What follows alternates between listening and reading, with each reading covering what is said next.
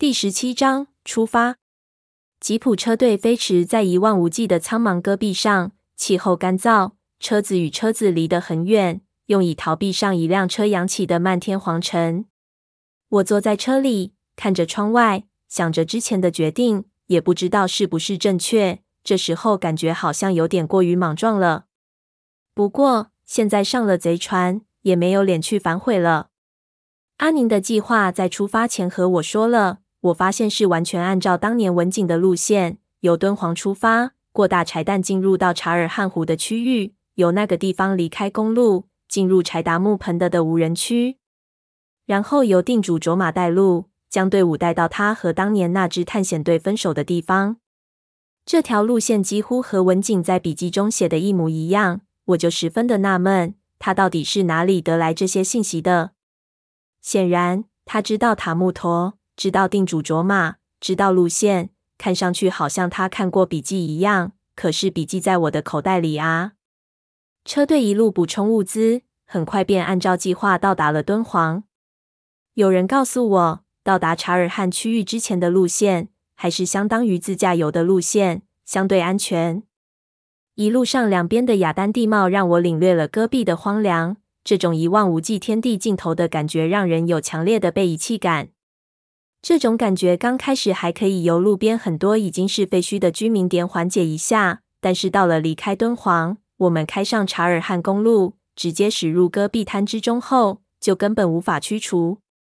因为连续行驶十几个小时，而四周的景色几乎没有分别，这种感觉是令人窒息的。也亏得阿宁队伍庞大，扎营时的喧嚣多少让我们心里舒服一点。我是和高加索人一个车。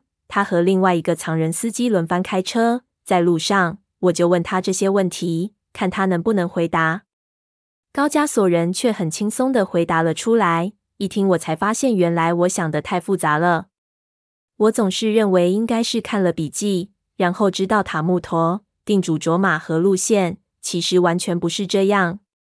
阿宁收到录像带采取的第一个措施，就是去调查了寄快递的快递公司。通过快递公司人的回忆，他们就找到了这个快递的寄出者，那个人就是定主卓玛。之后一探访，拿着快递一问，这些塔木陀、向导、路线就都被问出来了。现在的计划都是按照定主卓玛的信息来做的。听了我才释然。这样说起来，文景的笔记第三部分前半段的内容是不重要的。重要的是他们和定主卓玛分手到进入塔木陀的那一段，可惜那一段我没仔细看，一定要找个机会偷偷再看一遍。接着，高加索人又和我讲了他知道的塔木陀的事情。高加索人告诉我，塔木陀这个概念是找到定主卓玛才知道的。根据定主卓玛听当时文景他们对话的记忆，似乎是汪藏海的最后一站。至于是什么地方，文景他们自己也不知道。只是去寻找。不过，定主卓玛后来根据旅途里见闻和经历，就有了自己的判断。他发现文景他们在寻找的这个塔木陀，就是他们这一代传说里的西王母国。在当地人的说法里，那个应该叫做塔尔木斯多，意思是雨中的鬼城。当时他发现了这一点之后，就很害怕，于是假装找不到路，和他们分手了。西王母国。我听了很吃惊，那不是神话里的东西吗？其实不是，西王母国是真实存在的，而且是历史很悠久的古国。黄帝时期就有传说了，西王母就是国家的女王。青海湖在羌语里叫做赤血贾母，贾母就是王母的意思。我们认为它就是王母的瑶池，而塔尔木斯多就是王母之国的都城。西王母在西域传说中代表着神圣的力量。在定主卓玛小时候听的传说中，这座城市只有在大雨的时候才会出现，一旦看见就会被夺取眼睛，变成瞎子，所以他非常的害怕。那你的意思就是说，我们现在要找的其实就是西王母国的古都？可以这么说，根据现在的考古资料分析，特别是近几年的，西王母的存在已经被证实。高加索人说，事实上。如果塔木陀是在柴达木盆的里，那它肯定就是西王母国的一部分。这一次说是去寻找塔木陀，其实就是去寻找西王母国的遗存。你要知道的就是，不是我们去寻找西王母国，而是我们找到的东西，自动就会成为西王母国。这就是考古探险。我听了就苦笑。西王母，我记得那玩意不是什么好惹的货色啊。汪藏海最后出使的是西王母，这说得通吗？想了想，就想到后羿求不死药的传说了，心说难不成汪藏海那次也是去求药？感觉非常离谱，就摇头甩掉这个念头，不去思考。之后我就在车上点算从阿宁那里拿来的装备。他们公司有特制的衣服，我的衣服在戈壁里行进，白天会晒死，晚上会冻死，所以我在车上换了沙漠服。我穿的时候就很意外，发现这衣服的皮带上竟然也有零二二零零零五九的号码。我问高加索人这是什么号码？他说是他们公司的条形码号，他们老板很着迷这个数字，据说也是一份战国帛书上翻译出来的。我心中十分的诧异，想起七星鲁王盒子上的密码，心说这数字是不是有什么特别的意义？之后的两天，我们向戈壁深处渗入，路虎的速度非常快。这两天时间，我们就进入了柴达木的腹地。阿宁的人很不见外，几次扎营。当初一起在吉林的几个人和我都相处得很好，其他人也和我熟悉了起来。我这样的性格，和别人相处是相当容易的。这样一来，至少有一个好处，我不用整天面对着面无表情的闷油瓶，而他也似乎根本不想理会我。这其实有点反常，因为在之前的接触中，闷油瓶虽然同样不好相处，但是并没有这一次这么疏远的感觉。我总感觉他是在避讳什么，反倒是那个黑眼镜似乎对我很有兴趣，老是来找我说话。车子进入到戈壁后，很快离开了公路，定主卓玛就开始带路。他是由他的媳妇和一个孙子陪同的，和阿宁在一辆车子里，在车队的最前方。我并不知道他们的情况，只知道那老太婆开始带路之后，车子走的地方就开始难走起来。不是碎石滩，就是河川峡谷的干旱河床。很快，队伍就怨声载道。定主卓玛解释说，要找到他当年看到的山口，必须先要找到一个村子。他们当年的旅行是从那个村子开始的。文景的马匹和骆驼都是在村中买的。现在这个村子可能已经荒废了，但是遗址应该还在。找到它才能进行下一步。老太婆的记忆力还是相当的好。果然，在傍晚的时候，我们来到了那个叫做兰措的小村。村里竟然还有人住，有四户人家，三十几号人。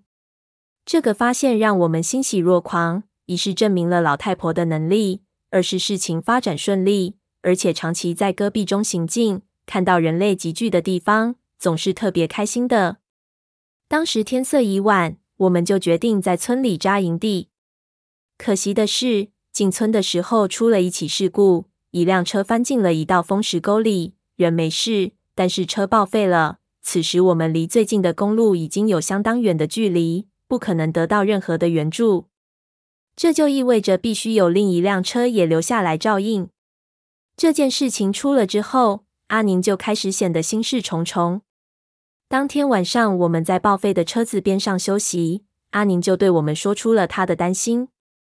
他有点顾虑，虽然配备的是一流的越野车，但是四周的条件实在是太恶劣了。如果无法在短期内找到山口，这些车子肯定会一辆一辆的报废在这里。有时候可能是在修车厂里非常小的问题，但是在这里都会让车子瘫痪。而他们进入盆地的深处越远，被遗弃的车子和随车的人可能无法及时的得到救援，而在戈壁遇到危险。车子和骆驼、马匹到底是不一样的。骆驼受了伤会自己痊愈，小伤也不影响行进。但是高科技下的车子，只要出了事故，就脆弱的让人伤心。这些到底是民用车，没有军用的结实。但是这也不是阿宁的失策，因为现在这种时代下，不可能让这一支近五十人的队伍骑着骆驼进入柴达木，已是无法在一时间找到这么多的骆驼。五十人。加上驮运行李的和备用的骆驼，可能需要将近一百峰。如此巨大的驼队实在是太显眼了。肯定会被政府注意到。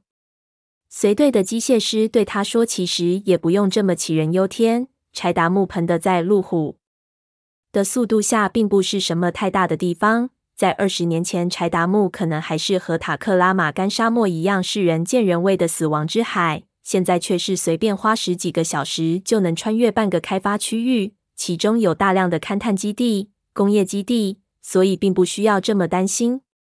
不过，这话立即就被定主卓玛的孙子否决了。”这个叫做扎西的小伙子说：“我们太信任机器的力量了。柴达木虽然已经被征服，但是安全的地方只限于公路网辐射得到的地方，大约只占整个盆地的百分之二，其他百分之九十八的区域全是沙漠、沼泽掩盖。我们这十几辆车五十号不到的人，对于这片几千万年前就在吞噬生命的土地来说是微不足道的。”他说。就算是沿着设计好的最不危险的旅游线路，每年也都有人走失和遇到事故死亡。不要说我们现在准备深入无人区。他还说，他以前见到的人都是以穿越盆地为目的的旅行者，这些人在盆地中不会逗留超过两天时间，而我们的目的是在盆地中搜索。那就是说，我们的旅途是没有尽头的，这样在戈壁中绕圈子。是以前这里牧人最大的忌讳，所以宁小姐的担心不无道理。凡事还是小心一点好。扎西的话让我们陷入了沉默。阿宁想了很久，问扎西道：“那你有什么建议给我们？”扎西摇头说：“你们既然要进入柴达木，那么人头肯定是要别在裤腰带上的，自古以来就是这样。”扎西的说法总归有点危言耸听的感觉。在之前，我听别人说过，扎西对于祖母答应给我们带路十分的愤怒。他认为这件事情太过危险了。阿宁他们还用金钱来说服他的祖母，是一种业障。我们给他的祖母带来危险和罪孽。但是定主卓玛那老太太却很坚决，藏族家庭中祖母的地位十分的高，扎西也没有办法，只好跟来照顾。所以他一路上基本上没给我们什么好脸色。也没说什么好话。虽然如此，但在这戈壁上只有几间土坯矮房的村落，吹着夜晚戈壁凛冽的冷风，看着触动的篝火，再想想我们现在离文明世界的距离，我还是感觉到一股不寒而栗。他说完之后，我们就没兴致再说话了。几个人沉默着在篝火边上坐了很久，就各自进自己的睡袋休息。我们明天一早就要出发。阿宁没有支起帐篷，都是露天睡袋。这里晚上的气温有时候会达到零下，所以我们都躲在高起的的笼后面，靠近篝火取暖。躺在那里，我却感觉到很多人都睡不着，四周是风声带过来的窃窃私语声。也难怪，这里可能是进入柴达木之前地图上有标示的最后一个地方。这种活动的老手自然不在乎。但是队伍中有很大一部分都是在当地请的人，在这种时候当然会兴奋一点。我也不知道自己是老手还是新手，只是抬眼看天，发现这里的天空离地面近得多，群星也清晰得多。我在南方，成年后就很久没有看到过漫天繁星的场面，现在看到天空中璀璨的银河如此清晰，不由得也没有了睡意。不过，长途的奔波总是起作用的。闹腾了一阵子，四周的声音便逐渐的安静了下来。阿宁他们是安排了人守夜的，因为人多，这些疲劳的活主要是由当地雇来的人担任，所以不会轮换到我们。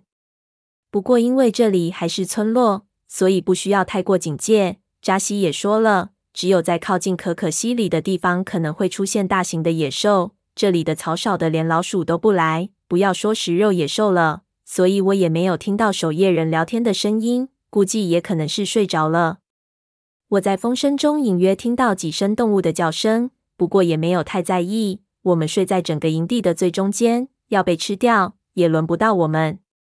我一边想着事情，一边看着夜空，也不知道过了多久，就在我也昏昏欲睡的时候，朦朦胧胧的，忽然感觉有人走到了我的面前，我打了个哆嗦。清醒了一看，竟然是扎西。我被他吓了一跳，忙坐了起来，想说话。他蹲下来压住了我的嘴巴，轻声道：“别说话，跟我来。”我奶奶要见你。